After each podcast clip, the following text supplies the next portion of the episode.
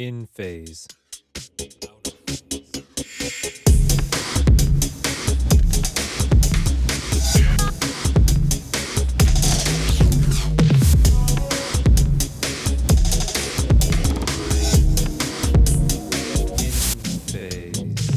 Comment on crée un morceau, un album?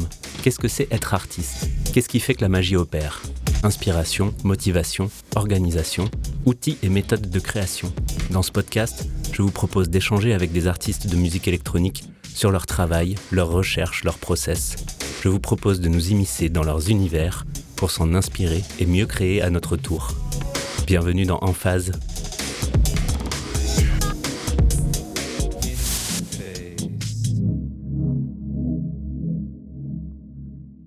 Bonjour à tous, euh, salut Billy. Salut. Je suis euh, donc en compagnie de Billy, euh, aka Suis-je fou? Merci beaucoup d'avoir accepté cette invitation. Je suis vraiment ravi de, de pouvoir euh, faire cet échange avec toi. Je t'ai découvert il n'y a pas très longtemps, euh, je crois, sur un article de Tsugi. Euh, Mhm. assez récent. Je Ouais. pense que c'était sur, sur la sortie de ton, ton album. Ouais, J'ai pris une grosse claque avec l'album déjà. Et je suis allé voir un petit peu ton parcours euh, qui est euh, hyper intéressant. Donc, euh, je suis ravi de pouvoir parler de ça euh, avec toi aujourd'hui. Avant, bah, pour commencer, je vais te, te demander de te présenter de, de la manière dont tu le souhaites, euh, nous donner un petit peu euh, une- un aperçu de, de, de toi. Ah, bah, je suis Suis-je fou?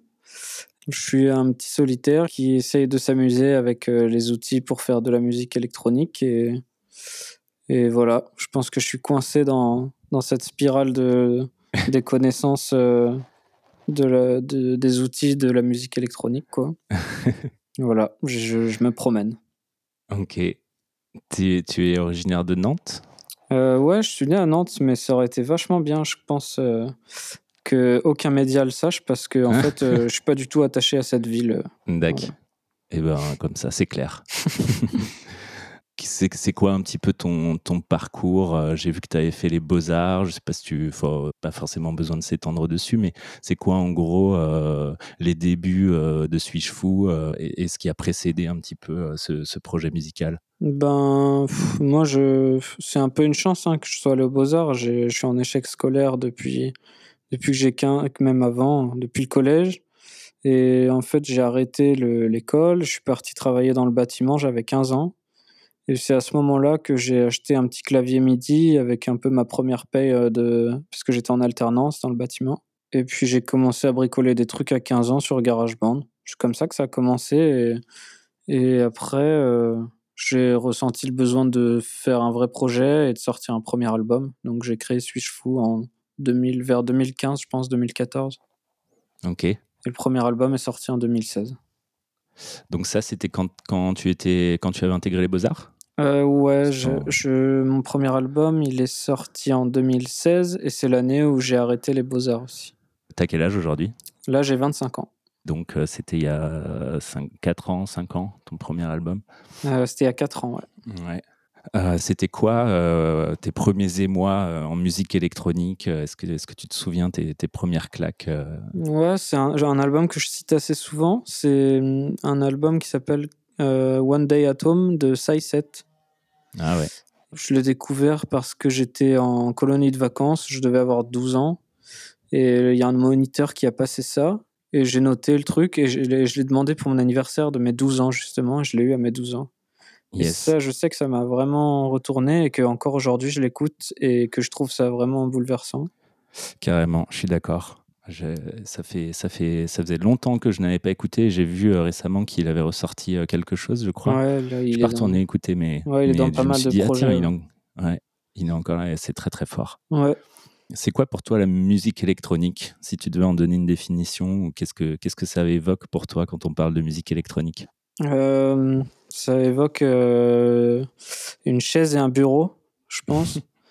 et euh, en fait, je pense que la musique électronique, c'est la seule musique qu'on peut pratiquer librement sans avoir aucune connaissance de quoi que ce soit.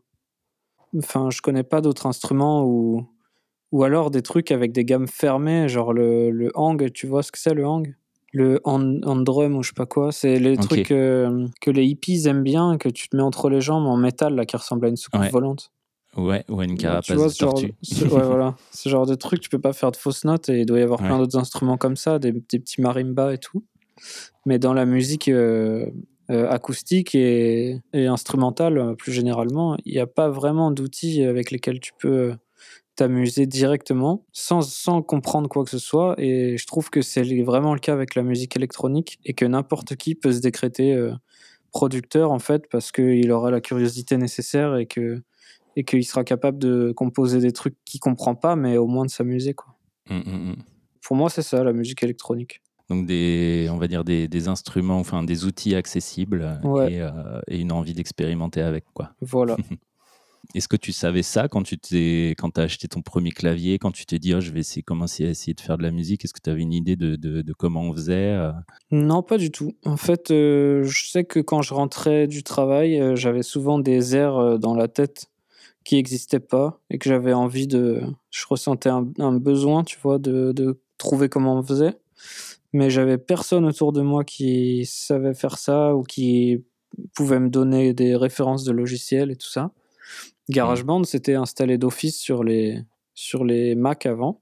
Ouais, ouais, ça l'est toujours. Ouais, bah voilà. Et du coup, euh, j'ai ouvert ce truc et j'ai compris que si je branchais un clavier MIDI, euh, c'est ce qu'il disait euh, le logiciel, je pourrais pianoter. Donc je suis allé acheter un clavier MIDI. Mais, euh, mais je me, enfin, je savais pas du tout que, comment ça fonctionnerait, et que je pourrais très vite me déplacer dans tel type de son et enregistrer par, par piste et tout ça.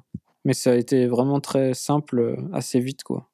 Ouais, ouais. Et, et GarageBand, il faut le dire, est, est assez exceptionnellement bien pensé pour, euh, pour accueillir même quelqu'un qui, qui n'a jamais fait de musique et te faire comprendre comment, comment faire une loupe euh, Ouais, assez rapidement. Quoi. ouais c'est clair. Et alors, tes, tes premiers morceaux, ça ressemblait à quoi?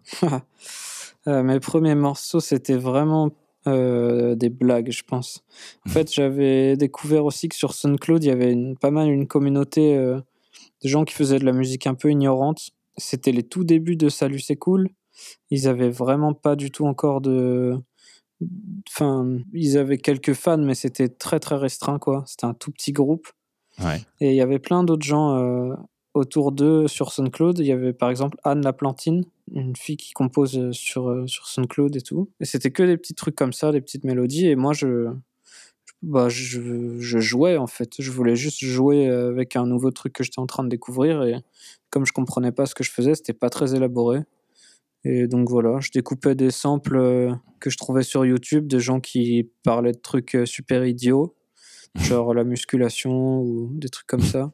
Yes. Et puis voilà, je faisais euh, des, des petites instrus. Alors justement, c'était c'était quoi les éléments euh, de ta musique? Bon, On va la faire au présent plutôt. Quels sont les éléments de ta musique? Et comment tu décrirais ton vocabulaire musical, on va dire?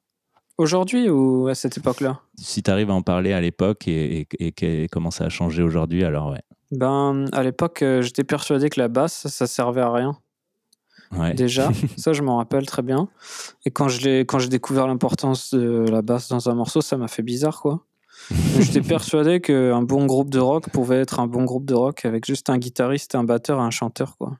Et du coup, je mettais pas de basse dans mes morceaux. Et je sais qu'à ce moment-là aussi, je cherchais au maximum à trouver une boucle entraînante euh, au clavier et à la mettre en boucle et puis à, tricoter un peu autour, quoi. Mhm. Et voilà, je me posais pas trop de questions. Mais aujourd'hui, c'est par rapport à ma pratique d'aujourd'hui, ce serait très compliqué de répondre à cette question parce que je suis quelqu'un de très désordonné.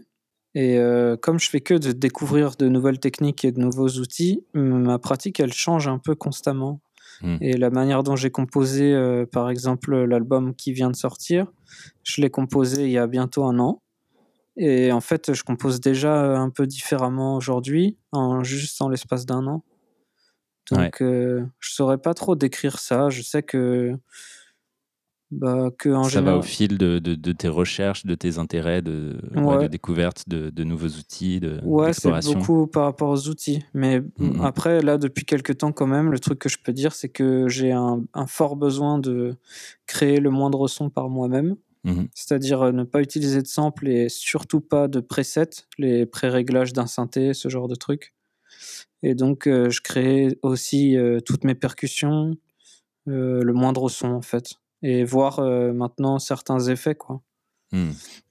Donc voilà, on va dire que là, en ce moment, c'est ma ligne directrice, c'est ça, de tout obtenir par moi-même. Ok. On va, on va revenir sur, sur tes instruments et, la fabrication des sons. J'ai encore quelques questions un peu sur le, positionnement. c'est quoi, c'était quoi alors tes, tes, principales influences au début et, est-ce qu'elles sont les mêmes aujourd'hui? Ça a bien changé, mais au début, je sais que un des artistes qui m'a le plus donné envie de produire un album et de composer, c'est Nicolas Jarre. Ouais. Et pendant longtemps, c'était un peu mon maître ultime parce que j'arrive, enfin, je trouvais qu'il proposait vraiment quelque chose de, autre, quoi, qui était très personnel et qui mélangeait pas mal de chaos et de, de choses assez minimalistes aussi à ses débuts. Mm-hmm. Et, puis, enfin, c'était des rythmes lents qui se dénotaient de la techno qu'on entendait partout. Ça, ça m'a vraiment bouleversé. Et je pense qu'aussi, euh, le problème, c'était qu'à ce moment-là, je recherchais peu de musique.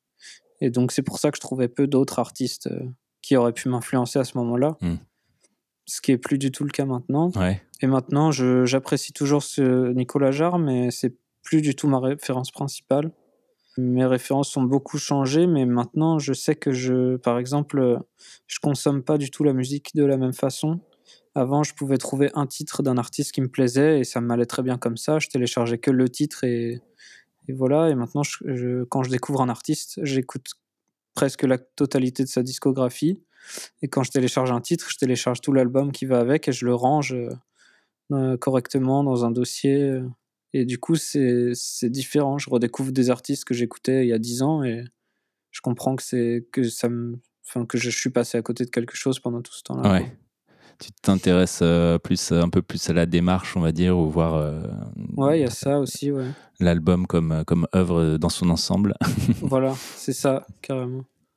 Mais après, bon, si, si, tu veux que je te cite des, des exemples d'influence aujourd'hui, je sais que je suis assez fasciné par Holly Herndon. C'est une américaine qui travaille énormément avec sa voix et ces derniers temps, notamment, elle fait elle travaille avec des intelligences artificielles dans sa musique. Mm-hmm. Et ce que je trouve hyper intéressant chez elle, c'est que elle, elle a, elle a décomplexé l'ordinateur, elle l'assume totalement en tant qu'outil et instrument et elle le crie haut et fort, on va dire même, que son ordinateur, c'est son instrument. Et souvent, quand on entend parler de projets musicaux avec des intelligences artificielles ou des outils de développement et tout, c'est très souvent euh, expérimental et peu musical, et c'est là-dessus où elle est très très forte. Hmm. C'est qu'elle a une, voix euh, d'opéra assez folle et une connaissance euh, dans la synthèse sonore très approfondie et qu'elle arrive à en faire des morceaux qui sont magnifiques et complexes à la fois. Hmm. Tu peux redonner son nom Holly Herndon. Herndon Ouais. Ok. À écouter donc. Ouais, carrément. yes. Euh, et, après, ben voilà, je sais que dans sa démarche, Daniel Johnston, euh, c'est pour moi un maître incontestable. Mm-hmm. Parce qu'il suit son libre arbitre et qu'il n'a jamais été influencé par personne. C'est quelque chose de magnifique et presque introuvable c'était quelqu'un de extrêmement sincère, je trouve. Hmm. il me fascine beaucoup, et même dans sa musique, c'est incroyable de pas se poser de questions comme ça et, et de d'enregistrer des choses aussi profondes avec du matos de merde. c'est incroyable. la liberté, c'est un peu ce que tu cherches, j'ai l'impression. J'avais lu dans, dans, cet article qui est assez complet. Euh, j'encourage les intéressés à aller le lire sur euh, sourdoreille.net. Je lisais notamment que, tu te posais beaucoup de questions, que tu étais à un moment, tu t'es retrouvé euh, angoissé à devoir faire des nouvelles choses et te poser trop de questions par rapport à la réception que ça allait avoir. Et, c'est là que tu as décidé de partir dans les Pyrénées. Ouais, j'ai presque failli arrêter même de, de, diffuser la musique que je composais. Ouais, cette recherche de, de liberté de, de, se dédouaner de, des, des, des contraintes et, des, et, ouais. et de la critique. Après, ouais, c'est c'est plutôt ça parce que je sais je me sens pas forcément coincé ou pas assez libre mais je me sens par contre euh, moins maintenant mais disons qu'avant le jugement des autres pouvait avoir de l'emprise sur la manière dont je pouvais créer et que j'avais assez peur de déplaire. Et donc forcément euh, quand, quand tu as ça qui te suit euh, ce que tu fais c'est un peu biaisé. Mmh et c'est pour ça aussi que j'admire beaucoup Daniel Johnston.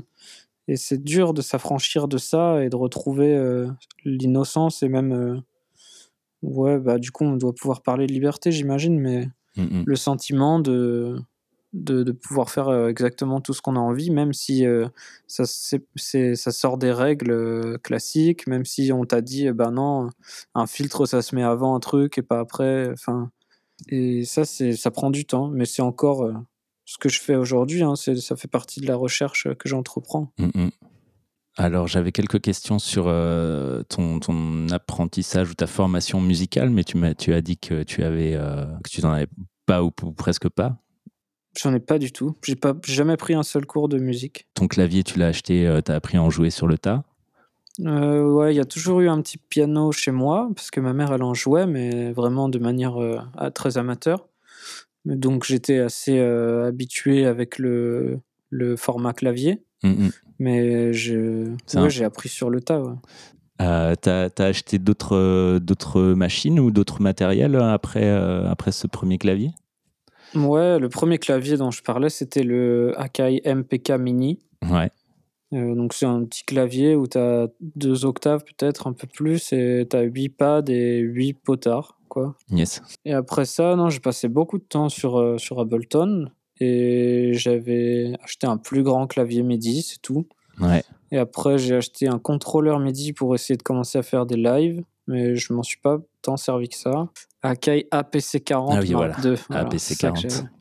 Bah, c'était pas confortable, heu, j'avais l'impression d'être maladroit, heu, mais ça se travaille, hein, j'imagine, mais donc je l'ai revendu ce truc Mmh. et j'ai pas fait de live, heu, pendant assez longtemps et après j'ai commencé à acheter des petites machines, ouais, jusqu'à même avoir un studio rempli de synthés à un à un certain moment de ma vie. Ouais.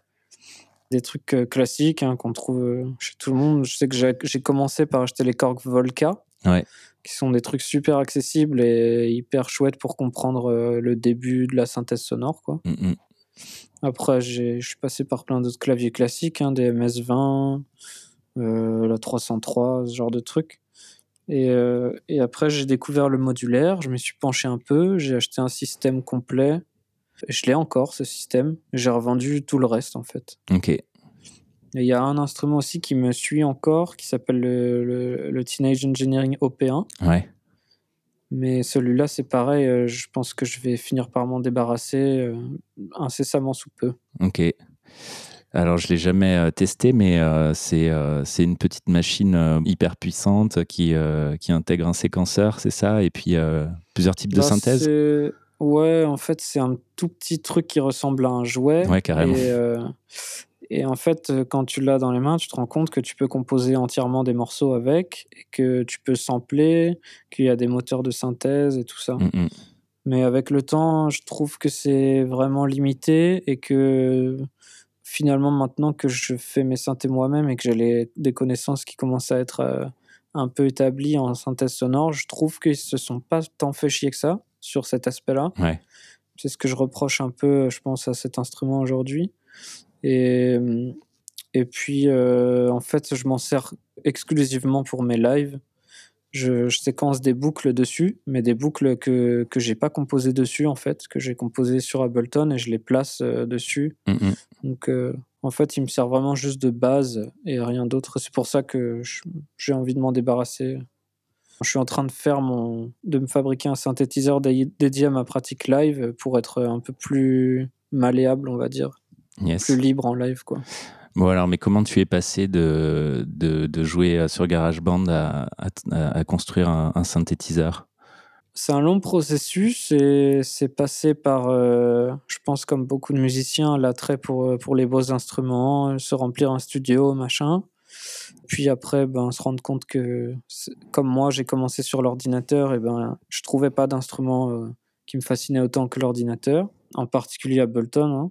Heu, ensuite, sur internet, en me baladant un peu sur les sites de synthé, j'ai vu un truc qui était fait, heu, enfin, de à la main, quoi, en bois et tout et je me suis penché un peu sur ce que c'était et j'ai découvert qu'il existait des sortes de plateformes, heu, tu achètes un circuit imprimé sur lequel tu peux souder des potentiomètres et en fait, tu fabriques ton synthétiseur sur, ton ordi avec un programme. Un programme qui est très similaire à, à Max MSP ou à Pure Data Ouais. en simplifié, on va dire. Donc heu, c'est un langage de heu programmation, vi Heu visuel, on va dire. Ouais, voilà, c'est ça. C'est c'est pas du tout du C'est code. pas des lignes c'est de code, c'est des petits blocs euh, qu'on va connecter entre eux, euh, voilà, presque un peu plus comme de l'électronique. ouais. Bah, même, ça me fait vachement penser au synthé modulaire, en fait. Ouais. Parce que tu branches les câbles pour les connecter entre les Mhm. objets et dans le. Donc, moi, là, je suis en train de parler de ce qu'on a. de Axolotl, en fait. Ouais, C'est et quoi? sur cette plateforme, bah, c'est. euh, C'est le kit? une- Ouais, enfin, c'est pas vraiment un kit, mais c'est une sorte de. un circuit imprimé que tu achètes, que tu branches à ton ordi et tu télécharges le logiciel qui s'appelle Axolotl Patcher. Et c'est ça dont je parle, le, Ok. le tru- le truc euh, pure data en simplifié. Ouais. Et, là, c'est vraiment des modules que tu sélectionnes, euh, oscillateurs, filtres, euh, et que tu connectes entre eux. ok, ouais. Et, et ça te permet de pouvoir assigner euh, des, des fonctions à tes, à tes potards? Quand tu crées ton programme sur l'ordi, tu crées un synthétiseur à part entière. Ouais, Et la, la qualité audio de la carte en question, elle est très très élevée. Et Hmm. donc tu crées des synthés vachement complets assez vite. Et ensuite, une fois que tu as fini sur ton ordinateur, tu uploads ton programme sur la, le- la petite carte et elle, elle devient indépendante de l'ordinateur. Hmm. Et, et donc à ce moment-là, tu soudes des potentiomètres et tu les assignes à ce que tu as créé, Hmm, ce que tu veux. quoi. Yes. Et donc, c'est euh, de la synthèse analogique pilotée euh, électroniquement, c'est ça? Hum, Ben, c'est de la synthèse digitale euh, à 100%. Ah non, c'est 100% digital, ok. ouais. Yes. Le seul, la seule partie analogique, ça va être euh, le, la soudure des potentiomètres, Ouais. mais en fait, ils font pas de son, ils simplement ils envoient des informations Ouais. de- électriques, quoi. Bien sûr. Voilà. Ok. Et donc, euh, avant ça, tu avais regardé, euh, tu t'étais intéressé un petit peu à Max, Pure Data euh, avant Même ou, pas, non. Ou t'as mis les mains Non. dedans à ce moment-là, euh, dans le but de.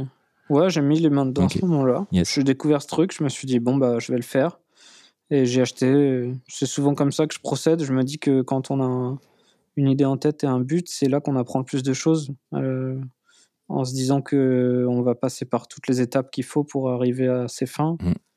Donc voilà, j'ai acheté ce truc, euh, j'ai découvert le logiciel qui était très obscur au début, qui est devenu assez facilement simple, et étant donné que j'avais fait du modulaire et que je commençais à bien me débrouiller. Donc euh, voilà. Et après, par contre, j'ai découvert euh, Max MSP. Ça fait un an seulement que je suis dessus. Ouais. Et pour moi, c'est la révélation absolue. Ouais. Je trouve qu'il n'y a, rien de mieux aujourd'hui qui se fait euh, dans, en termes de possibilité de créer des instruments et de composer de la musique. Bah oui, oui, c'est vraiment un, un outil de, de création. Enfin, alors après, tu peux, tu peux prendre euh, par-ci par-là des petits patchs euh, tout faits euh, et notamment les intégrer à Ableton. Ouais. Mais, mais c'est sûr que la puissance de l'outil, c'est de pouvoir créer toi-même en fonction de tes besoins et de tes et, et voire même devenir un outil de d'exploration, quoi, Mhm. d'expérimentation. Ouais, après, comme moi je viens de d'Ableton, euh, c'est la force de Max aussi, c'est ça, c'est de pouvoir communiquer avec Ableton. Et donc, Ouais. euh, tu te crées ton propre outil dans Max et puis tu te le rends accessible dans Ableton. Et à ce moment-là, tu composes. Et c'est. Enfin, c'est c'est sans fin en fait. Mm, mm. À chaque... c'est comme si. euh, C'est comme si, je sais pas, que tu avais une cave remplie de, de choses et que quand tu voulais un instrument, ben, tu descendais à la cave et tu allais le chercher. Quoi. Carrément. Et, euh, et euh, j'ai lu que tu avais appris le saxophone aussi. En fait, euh, j'ai essayé de faire du saxophone dans mon album qui s'appelle Too Much Humans, qui est sorti en 2019. Mm. Mais euh, en fait, euh, j'avais pas un vrai saxophone, j'avais un sort de saxophone en plastique. Et je, trouve, je trouvais ça très dur, ça m'a pas forcément fasciné. Mais par contre, à Noël dernier, mon père il m'a acheté une mini trompette. Yes. Et j'en ai joué tout l'hiver dans ma cabane et ça a été euh, une petite révélation aussi. Ouais, je, je, je trouve que c'est un instrument très fascinant. Mm, mm. Et donc, ouais, bah, je- T'apprends je- tout seul? suis... Ouais, j'apprends tout seul, mais vraiment, je suis pas du tout euh, encore très à l'aise. Je peux pas en faire en live, mais, mais je, peux, je peux me faire plaisir à jouer euh, quelques heures et euh, je peux enregistrer certaines choses aussi. Donc, Mm. Est-ce que tu as fait des collabs ou est-ce que tu as eu d'autres projets que, que Suis-je fou? À un moment, justement, j'avais joué avec un saxophoniste qui s'appelle Paul Bourgarel, Ouais. mais euh, on était assez désorganisés. et Ça n'a pas duré. On a dû faire deux lives qui étaient assez chouettes, mais voilà. Et sinon, j'ai beaucoup de mal à travailler avec les autres parce que ça me bride un peu et que j'ai l'impression d'être nul euh, instantanément. Mais par contre, là, j'ai fait quelques remixes euh, il y a- récemment. Ouais. Mais c'est la première fois cette année qu'on me demande de faire cet exercice. Et voilà, donc je pense que ça va sortir euh, dans pas trop trop longtemps, en 2021. Yes. Et- mais c'est à peu près la seule façon dont j'ai travaillé avec d'autres euh, dans la musique, quoi. Ok. Euh, tes lives, euh, tu as, parlé pas mal de live là. Euh, comment, comment tu travailles pour un live? Enfin, Je je sais pas, c'est quoi un petit peu ton, ton organisation, ton setup sur, quoi, sur quoi tu agis en live? Est-ce que tu peux nous parler un peu de ça? Ben, Ouais, alors euh, là, c'est en train de beaucoup changer, mais depuis que je fais du live, euh, je procède euh, tout le temps pareil. Et en fait, je me prépare des boucles très très simples que je vais faire tourner et je les découpe en quatre parties. Mais vraiment, c'est c'est le plus simple possible. C'est on va avoir une partie drum avec tout ce qu'on peut imaginer de percussion inclus, donc que je peux pas séparer. Ouais. Ensuite, on aura une partie basse avec la ligne de basse, une partie synthé et une partie autre qui peuvent être des effets ou des petites voix, ce genre de choses. Je fais tourner ça en boucle et, et le reste, c'est absolument que de l'improvisation. Et en fait, c'est ce que je te disais tout à l'heure, ces boucles, elles euh, partent de mon OP1 et elles vont dans mon modulaire et mon modulaire, je le conçois comme une sorte de rack d'effets où je peux euh, apporter des tas de nouvelles matières, couper des trucs, euh, filtrer, euh, mettre des délais, des reverbs, et j'ai une petite ligne de basse aussi qui tourne. Et voilà. Et après, je joue énormément de, de clavier euh, par-dessus. Ok. Tu utilises le P1 Voilà. en séquenceur et tu envoies euh, ensuite dans, dans tes modulaires. En, ouais, Dans en looper même, je dirais. Ouais. L'OP1, c'est une sert de looper, et, et j'envoie tout dans, dans, dans le modulaire, et je joue du clavier. Yes.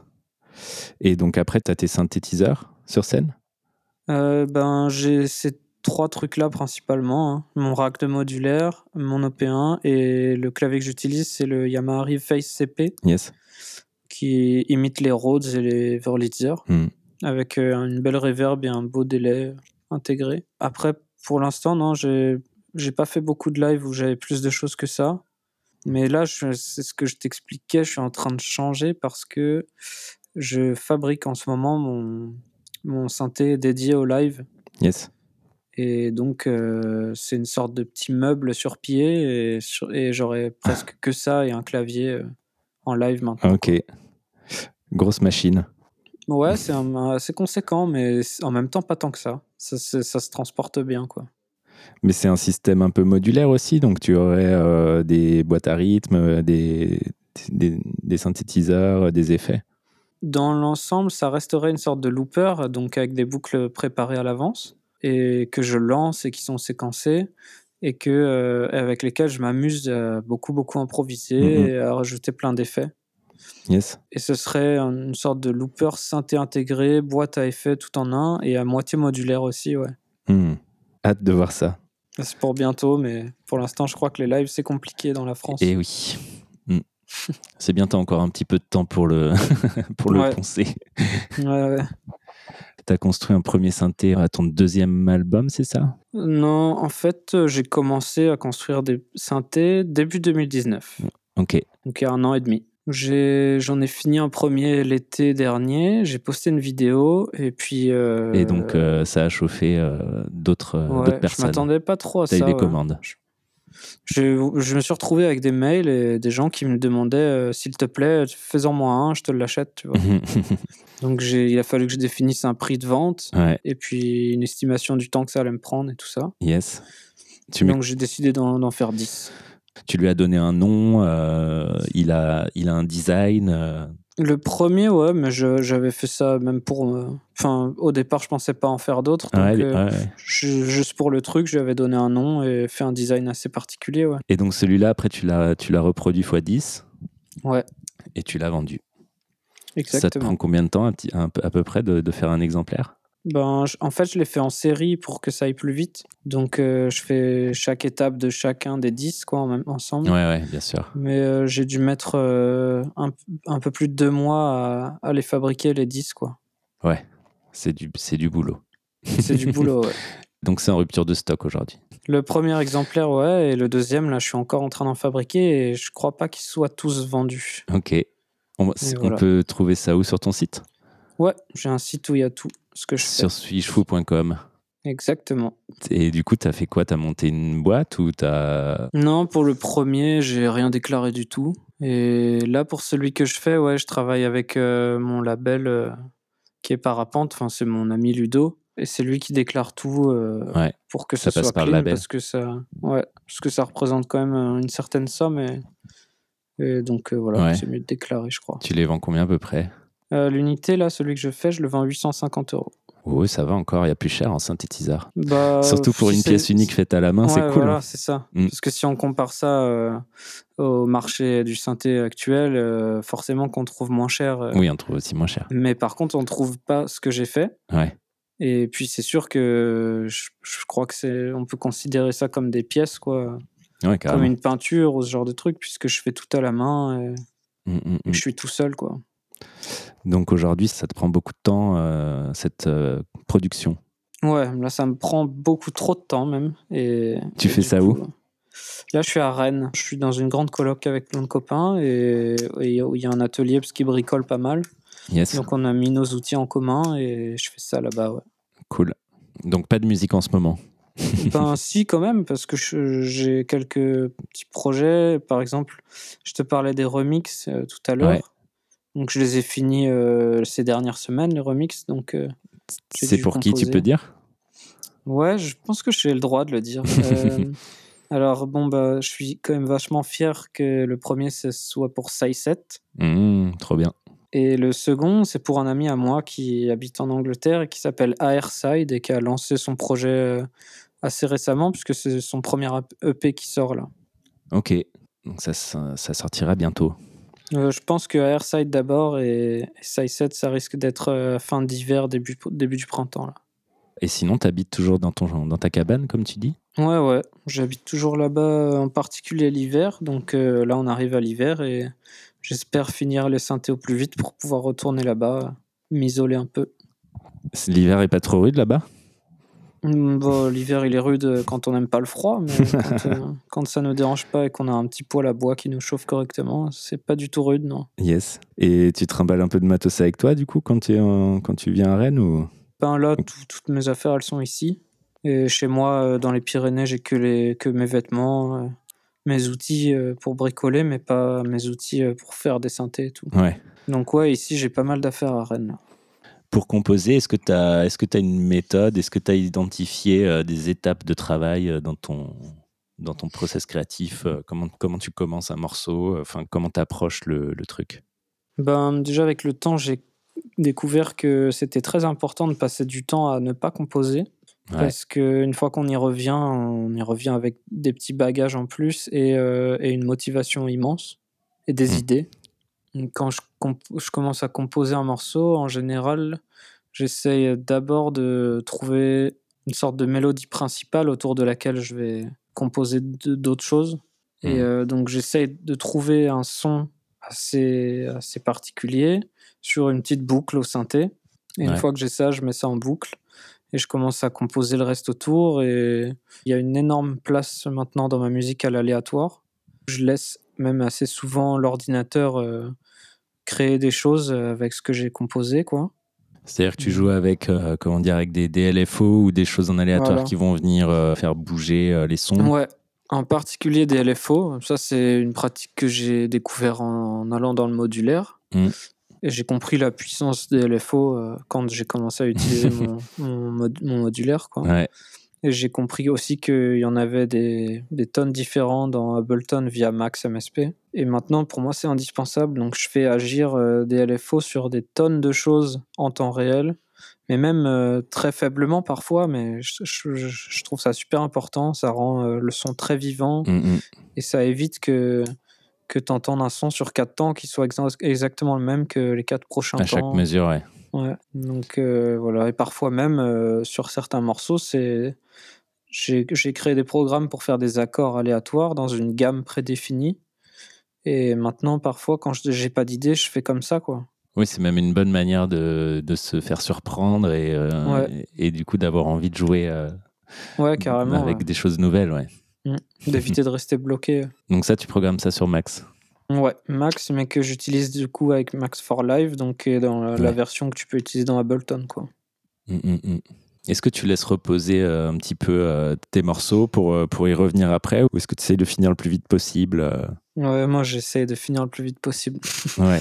en fait, si je laisse reposer un truc trop longtemps, j'y reviens jamais. Enfin, en général, quand je commence à composer un truc que je trouve qui marche, ça prend toute ma tête et tout mon temps et, et je lâche pas le truc sans l'avoir fini. Donc en général, ça me prend deux jours maximum, quoi. Ok. J'ai besoin de de ne pas y revenir. Si j'y reviens, c'est mauvais signe. Ouais, ça se comprend dans le sens où c'est assez, je trouve ça hyper difficile de revenir euh, sur un truc, euh, de se replonger dedans et d'aller régler euh, les problèmes que tu entends. Après, ce qui est délicat aussi, c'est de, de, c'est qu'on n'a pas de recul quoi quand on fait tout dans l'immédiat et du coup, faut laisser aussi quelques jours, voire quelques semaines passer avant, avant les, les premières vraies réécoutes de ce que tu as fait, je trouve, pour en avoir un, un bon avis quoi. D'accord, donc tu fais quand même ça, tu, laisses, euh, tu, tu le laisses dans un coin, tu ne l'écoutes pas pendant plusieurs semaines, tu reviens l'écouter et tu vois s'il est validé ou pas. Ouais, quand même, j'ai tendance à faire ça. Mais c'est vraiment pour changer des petites choses, euh, principalement sur le, max, le mastering et ou des détails que je j'estime, bah non, ça va pas, mais je vais pas recomposer. Enfin, c'est vraiment une sorte de. pour avoir une oreille neuve sur ce que je viens de faire, quoi. Ok. Est-ce que tu as une, série de, choses à faire pour te dire qu'un titre est terminé? Ou est-ce que vraiment ça dépend des morceaux euh? Ouais, je me dis que c'est terminé quand je sais que, enfin, quand je sens que quand je rajoute un truc, c'est en trop, quoi. Et c'est surtout ça quand je me, je me dis, bon, bah voilà, là, là. Là, faut que je m'arrête. après, je, je, compose quand même le morceau de manière chronologique et je commence par le début. Ensuite, je fais la partie du milieu, la partie de fin. Et donc, euh, on va dire que quand j'avance au fur et à mesure des mesures, bah, au fur et à mesure, en fait, peut-être qu'on peut dire ça comme ça. et eh ben, je reviens pas sur, la, sur les mesures d'avant. Donc, euh, à la fin, quand j'arrive sur une sorte de, de décrescendo ou, ou, un outro, comme on pourrait dire, et eh ben, je me dis que là, c'est bon, j'ai fini. Mais je peux quand même rajouter deux, trois trucs. Mais j'ai fini quand je sens ouais, que, que là, si je remets un truc, ça va faire trop. Ou que le son, j'estime qu'il est assez vivant, a, que ça se répète pas trop et que, et que ça, ça vit, quoi. Ouais. Voilà. Ok. Tu, tu bosses euh, du début à la fin, quoi, dans l'ordre chronologique. Ouais, ouais, ouais, je travaille comme ça. Donc c'est vraiment un, c'est vraiment un voyage progressif, quoi. C'est pour, enfin, du coup, je comprends euh, mieux tes morceaux. ah ouais. La partie suivante, c'est sur euh, un peu la partie inspiration, ce qui sert à ta créativité. Euh, du coup, je pense que c'est le bon moment pour parler de ta cabane parce qu'on n'en a pas parlé un peu dans le détail. Mhm. Euh, parce que une de mes questions, c'est où est-ce que tu te sens le plus inspiré? Donc, je pense que, que ça, ça tombe à pic. Ouais. Tu peux nous raconter un petit peu ce projet? Bah, Moi, je suis un enfant de la ville et j'ai quand même beaucoup grandi dans la ville. J'ai toujours été très perturbé par euh, les récits d'aventure, euh, par euh, le film Into the Wild. Hein. Ça peut être un cliché, mais, mais c'est vrai. Et ça fait très longtemps que j'ai envie de me casser, en fait. J'avais ce projet d'acheter un terrain non constructible et de faire une cabane et de, de tout quitter, on va dire. Et ça s'est concrétisé parce que mon grand-père, il est décédé. Et il nous a laissé à, moi et mes deux frères je crois que c'était 7000 euros chacun. Ouais. Donc c'est avec ça que j'ai acheté mon système modulaire et aussi que j'ai acheté le terrain. Ok. Et je me suis dit, voilà, cet argent, il faut en faire de, de bonnes choses. Donc euh, j'ai, bah, il m'a permis de m'acheter un instrument que j'utilise encore et d'acheter un terrain sur lequel je vis. Donc je crois que j'ai pas trop mal réussi. Carrément. Donc après, euh, moi, j'étais oppressé par la ville, par le fonctionnement social dans les grandes villes, par le capitalisme, par le fait que j'avais du mal à trouver du sens dans, dans nos façons de vivre en société. Et c'est encore le cas, mais, mais voilà. Mhm. Donc, euh, je suis parti. J'ai acheté un terrain dans la forêt. J'ai construit ma maison pendant huit mois. Et maintenant, elle m'accueille pour composer de la musique. Et effectivement, c'est l'endroit où je suis le mieux pour ça. Quoi. Tu l'as construit tout seul euh, C'était il, il y a deux ans, trois ans? C'était en 2018, donc il y a deux ans, et je l'ai construit principalement tout seul. J'ai quand même eu quelques copains qui venaient me filer des coups de main, mais on va dire que j'ai fait 90% tout seul, ouais. Il y a une vidéo, hein, c'est ça, on voit euh, les débuts de, de, la construction, non? Ouais, ouais j'ai fait une vidéo complète, mais on voit toute la construction. Ouais. Ça me rappelle une, une chaîne YouTube d'un mec qui vit dans la forêt et qui construisait tout lui-même. Hein. Je sais pas si tu, si tu avais vu ça. Si c'était peut-être ton mentor. c'est un gars qui. C'est Non, c'est Primitive Technology. Oh, ouais, ça doit être ça, ouais. C'était des potes développeurs qui, qui étaient fans de ça et on mangeait devant ça à midi pendant un an. et, bah, j'ai reconnu hein. la construction du four, ah la, manière de couper les arbres. ouais, Ouais, lui, il est, très fort. Lui. Et donc, euh, aujourd'hui, euh, tu y retournes voilà, chaque, chaque, chaque année, quoi. Ouais, ouais. J'y étais un petit peu cet été, j'y étais euh, l'hiver dernier. Et donc, tu as, l'électricité ou l'eau maintenant ou pas? J'ai l'électricité depuis le début, puisque le but c'était de faire de la musique là-bas et que j'avais besoin de l'électricité eh pour ça. Donc, j'ai un panneau solaire. Il n'est pas non plus hyper performant, donc je peux on va dire que je peux recharger mon ordi tous les deux jours. Enfin, je peux travailler et recharger mon ordi tous les deux jours, on va dire. Donc, quand je compose là-bas un album, euh, je me mets un jour de pause euh, euh, tous, les, tous les deux jours, quoi. Et sinon, j'ai mis un piano aussi acoustique dans ma cabane. Mais il est décédé l'hiver dernier parce qu'il a subi un peu trop les, aléas de, des différences de température et d'humidité. Ouais. Il s'est fissuré Ouais, le cadre a craqué. mais bon, je vais le remplacer par autre chose, j'imagine. Je sais pas trop encore quoi. Et l'eau, pour l'eau, j'ai toujours pas l'eau courante, mais ça me dérange pas. Parce qu'en fait, sur le terrain d'en bas, il y a un vieil abreuvoir euh, pour les brebis avec un robinet. Donc je descends avec un bidon de 15 litres et je remonte l'eau. voilà. Euh, est-ce que tu as une manière de noter, euh, de, si ça t'arrive, des, pics d'inspiration, par exemple une mélodie, euh, est-ce que tu as une manière de vite, vite, soit de la retenir, soit de la poser Non, en fait, ça m'arrive pas du tout, ça. Ouais. Mais ça, ça a dû m'arriver une fois, peut-être dans un rêve. Je sais qu'il y a des gens qui rêvent de musique et quand ils se réveillent, il faut qu'ils composent ce qu'ils ont entendu. Mais je pense que même si ça m'arrive, j'arrive devant mon ordi et, et je sais pas la retrouver, quoi. Ouais. Donc euh, non, moi, moi ça m'arrive vraiment pas. J'ai pas d'idée où, où, tu je passes me dis, plus par la, la, la, recherche, quoi. Par la recherche, mais par contre, ça peut m'arriver d'avoir des idées de manipulation sonore. Ça, ça peut, ça peut m'arriver de me dire, bah, j'ai pas essayé de moduler tel, euh, tel paramètre avec tel truc et, et ça, ça, je peux prendre des notes par rapport à ça. Mais du coup, c'est des notes, euh, c'est l'alphabet, quoi.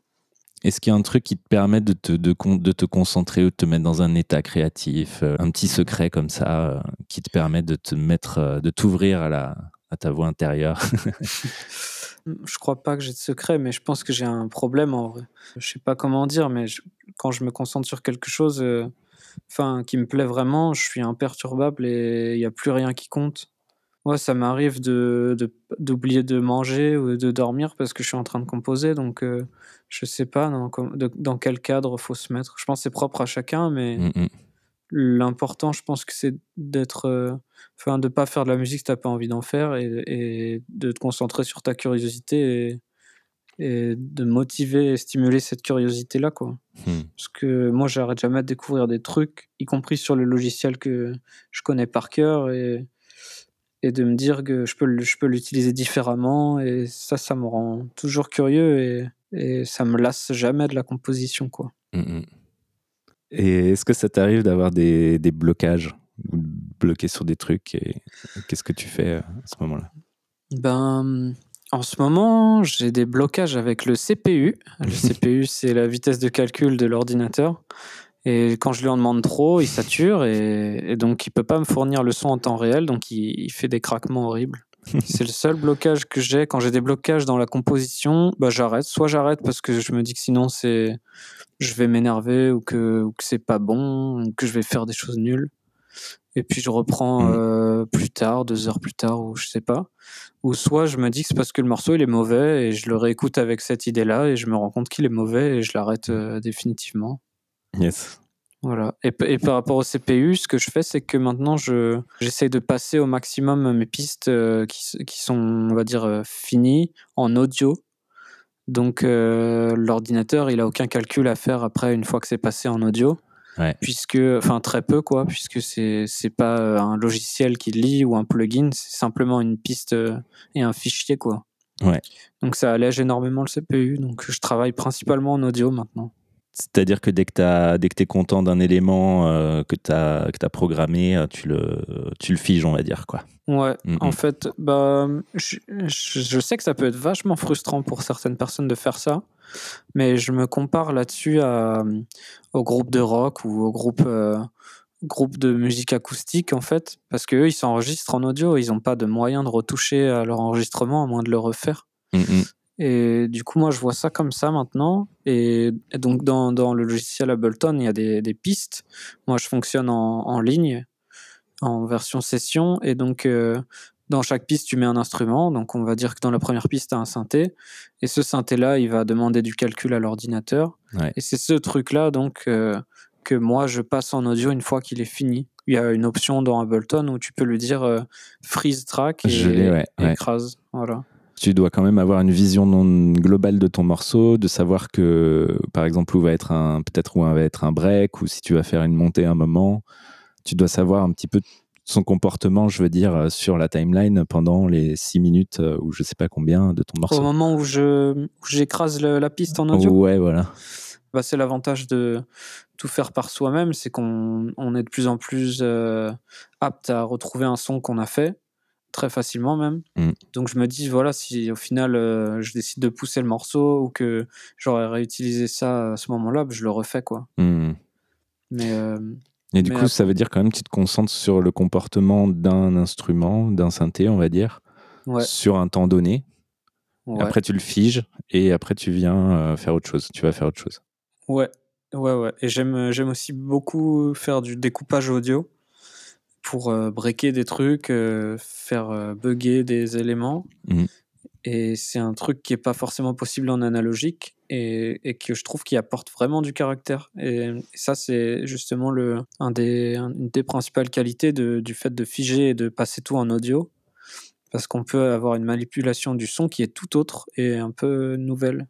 Mmh, mmh, donc ça, ça me plaît aussi ce côté-là où je me dis que certes, je viens de figer le synthé, j'y ai plus accès et c'est fini, mais en même temps, ça m'ouvre de nouvelles choses que je pouvais pas faire avant quand c'était pas figé, quoi. Mmh.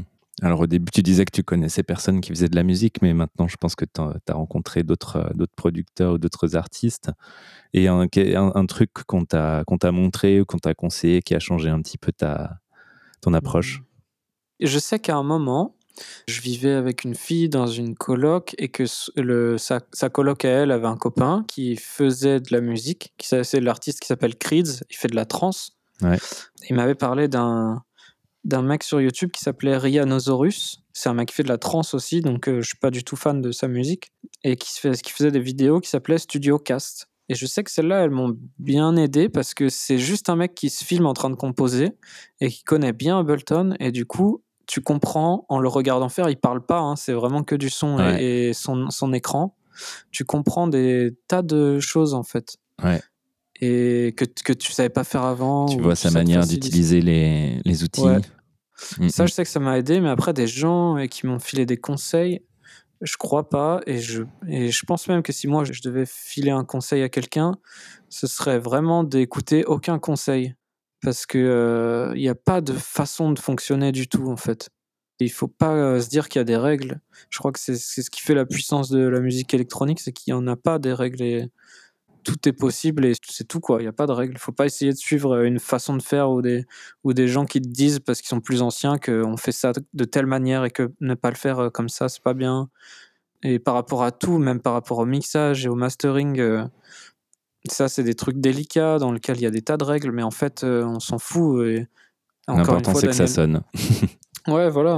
Encore une fois, Daniel Johnston, c'est un, très bon exemple parce que il en avait rien à faire et il a inventé le lofi quand même, ce type. Et si tu trouves que quand tu sursatures ton son ou quand euh, t'exagères à fond la compression, ça te plaît, bah c'est que c'est comme ça que tu devais faire, quoi. Mm, mm. Et c'est pas très grave s'il y a des ingessons qui vont te dire oh là là, c'est trop compressé là. Si tant que c'est tant que c'est ce que tu avais envie d'entendre, c'est que c'est que c'était la chose à faire, quoi. Et de toi d'ailleurs, tu as appris, euh, enfin tu fais tes propres mixages et tes propres mastering, j'ai vu. Ouais, ouais, ouais. J'ai appris sur le tas, mais je pense que je sais vraiment le faire depuis pas si longtemps que ça. et avant, j'avais juste reproduit des racks de gens qui montraient comment faire sur Internet. Ouais. Mais depuis que depuis deux ans, on va dire, je le fais bien. je pense. On en reparle dans deux ans. non, non, sincèrement, là, parce que en fait, avant, je comprenais pas tout ce que je faisais. Et, là, maintenant, je, je, comprends chaque petit détail euh, dans chaque petit rack de mixage et ensuite sur le mastering. Mmh. J'ai parfaitement conscience et je l'entends sur aussi chaque chose que je fais. Et ouais, c'est ça, il y a euh, l'oreille qui se développe au fur et à mesure. Ouais. Euh. L'oreille a des connaissances par rapport à certaines, certains comportements de certains sons et qui permet d'en tirer ce qu'on veut, quoi. Mais voilà, par exemple, je sais que l'album que je viens de sortir, c'était la première fois que je travaillais avec Ludo et avec quelqu'un qui a une structure et tout ça. Et il a voulu que je travaille avec un, un ingé son et j'ai pas voulu parce que je savais que ça allait me frustrer beaucoup et tout ça. Et les premiers sons que je lui ai envoyés, il m'a dit que c'était un peu trop. Enfin, il a essayé de. C'était assez rigolo. Il a essayé de donner un avis comme. Enfin, je pense qu'il voulait m'orienter vers un ingé son, donc il disait non, c'est trop. Euh, euh, étouffé, ce genre de truc. Et je lui ai dit, ben écoute, tu l'envoies à l'ingé son sans lui dire ton avis et tu vas voir ce qu'il va te dire. et donc il l'a envoyé à Seb Loro de, de Nirdif Experience et qui lui a dit que c'était un, mastering très bien. Et voilà, du coup ça l'a mis en confiance et il m'a laissé faire après quoi. les albums précédents, c'était en, c'était en indé? Ouais, ouais, sur Parapente, c'est juste, c'est le dernier là. Ouais, c'est le dernier qui est sur Parapente, mais qui est un micro-label en fait, qui est géré par Ludovic tout seul. Et j'ai accepté de travailler avec lui parce que il m'a contacté euh, par ma boîte aux lettres euh, dans la montagne. Yes. Et que quand j'ai rencontré Sai7 aussi, parce qu'en fait Sai7 il m'a il m'a commandé un synthé. Ok. Donc je suis allé lui livrer euh, chez lui et il connaissait Ludovic et il m'a dit c'est quelqu'un qui connaît son métier et qui va vraiment t'apporter des choses et t'aider, tu devrais lui faire confiance. Hmm. Donc j'ai accepté de travailler avec Ludovic et c'est devenu un très bon ami et ça se passe super bien et ça m'apporte beaucoup de nouvelles choses dans la musique. Beaucoup de pression et de stress aussi, mais ça fait partie du truc quoi. Hmm. Qu'est-ce que qu'est-ce que ça t'apporte euh, outre la outre on va dire l'outil de, de, communication euh, ça, ça, a changé quelque chose un peu à, ta, ton approche euh, de, de ta musique? Bah, Ça a changé plein de trucs parce que lui, il a une approche bah, un petit peu communication, comme tu dis, tu vois. C'est son, son but à lui, c'est que mon projet grandit, c'est qu'on arrive à en vivre tous les deux. Et donc forcément, il a un, autre regard sur la manière dont on diffuse la musique et forcément dont elle est composée. Un exemple euh, tout bête, c'est que j'ai toujours été assez libre sur le temps de mes morceaux. Je ne m'imposais pas de limite et je pouvais faire des morceaux très longs et voilà. Et lui m'a dit que les morceaux courts euh, étaient plus écoutés en playlist. Donc mm, je me suis dit, je vais jouer le jeu et je vais tenter de, de faire des morceaux courts. Et en fait, j'ai pris un plaisir énorme à me dire, ben, le morceau, il est fini là, tu vois je, je m'arrête là, je, ça fait que 3 minutes 30, mais en fait, ça me va comme ça. J'ai dit ce que j'avais à dire. Et voilà, et, et ça m'a pas mal libéré, ça, parce que je me suis pas senti obligé de faire durer les choses, et ce qui peut, je pense, parfois épuiser certains morceaux. C'était à la base qu'une remarque euh, purement marketing, on va dire, ce qui est pas du tout un truc qui peut me parler. sauf que, sauf que ça, il s'est avéré que ça a été utile et même appréciable dans mon taf, quoi. Et après, lui, dans son, dans son taf, qu'est-ce qu'il apporte? Ben, Beaucoup de motivation, parce que tu sais que qu'il y a quelqu'un derrière qui a un avis euh, avec un regard euh, d'expérience, on va dire, parce qu'il fait pas ça depuis, euh, depuis peu de temps. Ludovic, il a déjà pas mal d'années à son actif. Donc son avis compte. Et ensuite, il y a aussi une équipe derrière, donc des attachés de presse pour l'album. La, pour des gens qui vont démarcher le projet, mais que ce soit vers n'importe qui, même vers des DJ, vers, euh, vers des radios, tout ça. Et ça, c'est extrêmement motivant. Ça met la pression quand je compose et ça me force à donner le meilleur de, de ce que je fais, quoi. Mmh, mmh. Donc tout ça, c'est important. et, puis, euh, et puis, je crois que je découvre aussi euh, tout un tas de choses que, dont j'avais pas conscience dans la musique tout un monde et un milieu, tout le côté marketing et tout ça que je, trouve vraiment insupportable. Et le fait de se rendre compte qu'il y a des gens comme Ludo qui sont des gens sincères et avec des principes et qui veulent respecter leurs principes, euh, y compris quand ils s'engagent dans, dans une industrie, parce que c'est clairement une industrie, la musique. Bien sûr. Euh, c'est très agréable de se rendre compte qu'il y a des choses à faire avec des gens simples euh, Des bonnes personnes et des gens passionnés.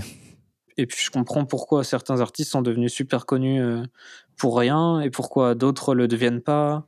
Et tout ça, c'est super lié à, tout, à, cette partie-là obscure de et la paperasse et les connaissances et les contacts euh, et, la, démarche euh, publicitaire, enfin tous ces trucs-là quoi. Mmh. Je comprends qu'il n'y a pas d'artiste qui arrive par hasard dans nos oreilles, ça c'est pas possible. et enfin extrêmement rare et et voilà, c'est ce qu'apporte euh, Ludo dans mon projet, je pense. Hmm. Une professionnalisation et une, une maturation euh, de ouais. suis fou. Ouais, ouais. puis je suis, vraiment désorganisé. Il y a des tas de trucs que je veux pas faire parce que ça m'angoisse.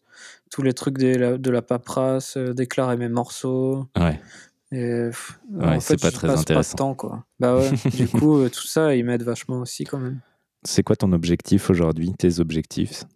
Ben, par rapport à la musique, pour commencer, là j'ai pour projet l'année prochaine de sortir un album qui va être composé exclusivement avec Operator de Ableton. Donc c'est le synthé de base d'Ableton. Quand tu installes Ableton, il est dessus et voilà. Ouais. Et euh, Echo, qui est leur nouveau délai, enfin leur nouveau plus trop, mais le délai qu'ils ont sorti avec, la version Dans la version 10, ouais. Et donc ce seraient les deux seuls outils que j'utiliserais, rien d'autre. Donc, euh, je créerai tout, y compris les percussions, euh, avec ça. Et alors, ton, ton euh, meuble synthétiseur? Bah, Ça, c'est pour le live. Hein. C'est pas du tout pour, live. pour composer, ouais. Mais d'ailleurs, je compose pas avec les synthés que j'ai fabriqués. En fait, je m'en sers pour jouer en live et pour m'amuser chez moi, mais j'ai beaucoup de mal à composer avec des trucs physiques maintenant, quoi.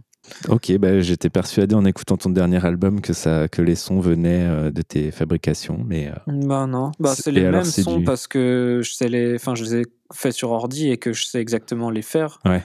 Donc euh, je, les, je, les, je fabrique les mêmes via Max ou via Ableton, mais c'est pas les synthés, quoi. Et donc ça c'est un de mes objectifs et après j'ai un autre objectif ce serait mais ça je, vraiment je te dis les grandes lignes parce que pour l'instant je veux pas en parler mais ce serait de faire un album exclusivement sur Max Yes. Mmh, voilà. Et après, euh, hors musique, euh, je pense qu'il est temps que je me redébarrasse de beaucoup de choses que je possède. Parce que je trouve que je possède trop de choses et que, et que ça m'oppresse. Mmh. Donc j'ai envie de. faire un coup de, clean. Ouais. Donc je pense que je vais donner et, vendre beaucoup de choses. ok. Tu retournes bientôt euh, dans ton chalet? Ouais, ouais, c'est prévu pour janvier. Là, là tu dois finir les synthés avant, c'est ça? La série? J'ai 31 commandes au total, j'en ai posté un peu plus de 10. Et les autres sont en bonne voie, là, donc euh, je pense qu'en janvier. Je il reste quelques pièces. Rendez-vous sur le site. Ouais, il en reste pas beaucoup. Hein. Je pense qu'il y en a peut-être 4 qu'on n'a pas vendues. Ok. Euh, allez, une petite dernière question. Euh, mhm. si, tu, si tu pouvais revenir en arrière, est-ce que tu changerais quelque chose à ton parcours, à ta carrière? Euh, c'est une question difficile. Est-ce qu'il y a un truc que tu regrettes ou qu'aujourd'hui tu te dirais que tu aurais pu faire euh, plus, euh, plus vite ou différemment? Ouais, je pense que je regrette d'avoir sorti mon premier album, je crois. Ah enfin, il m'a apporté plein de choses chouettes et il m'a, ça, ça, a été un petit tremplin dans la, dans la motivation, mais je le déteste auditivement, quoi.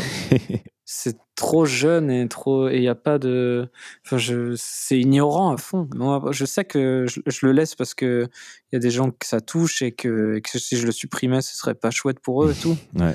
mais c'est pas du tout un truc dont je suis fier donc euh, je pense que si je pouvais changer un truc ça aurait été de de pas euh, partager trop tôt euh, ce que je faisais quoi mmh.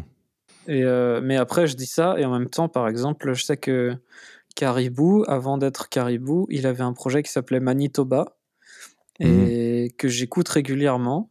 Et je sais que c'est ses tout débuts et ça s'entend que c'est très simple et assez ignorant aussi, mais en fait ça me touche vachement, tu vois. Mmh. Donc euh, je me dis, bon bah voilà, moi j'ai des regrets parce que je trouve que c'est tout pourri, mais au final euh, ça, ça, peut être aussi euh, cet aspect de simplicité qui peut toucher, quoi. Ouais, ouais. Et en même temps, c'est intéressant aussi de voir l'évolution euh, d'un artiste, hein, tu vois. Puis euh, de toute façon, dis-toi bien que quand on écoute ton dernier album, euh, on est bien calmé. ouais, C'est Quentin Dupieux qui dit ça. Quentin Dupieux, on lui demande c'est quoi son film préféré parmi les films qu'il a fait? Et il dit bah c'est toujours le dernier. Mm, mm. Heureusement. C'est clair. Merci beaucoup pour tes réponses et pour ton temps. Bah, merci à toi, hein. un plaisir. À très vite. Salut. Merci d'avoir écouté cet épisode, j'espère qu'il vous a plu. Pensez à vous abonner au podcast sur votre plateforme et sur les réseaux. Pour recevoir les épisodes directement dans votre boîte mail, abonnez-vous à la newsletter sur en-phase.net. Si vous souhaitez soutenir le podcast, partagez-le et mettez une petite note 5 étoiles avec un mini commentaire sur votre plateforme d'écoute. Aussi, n'hésitez pas à me contacter pour participer, témoigner ou recommander quelqu'un. À très vite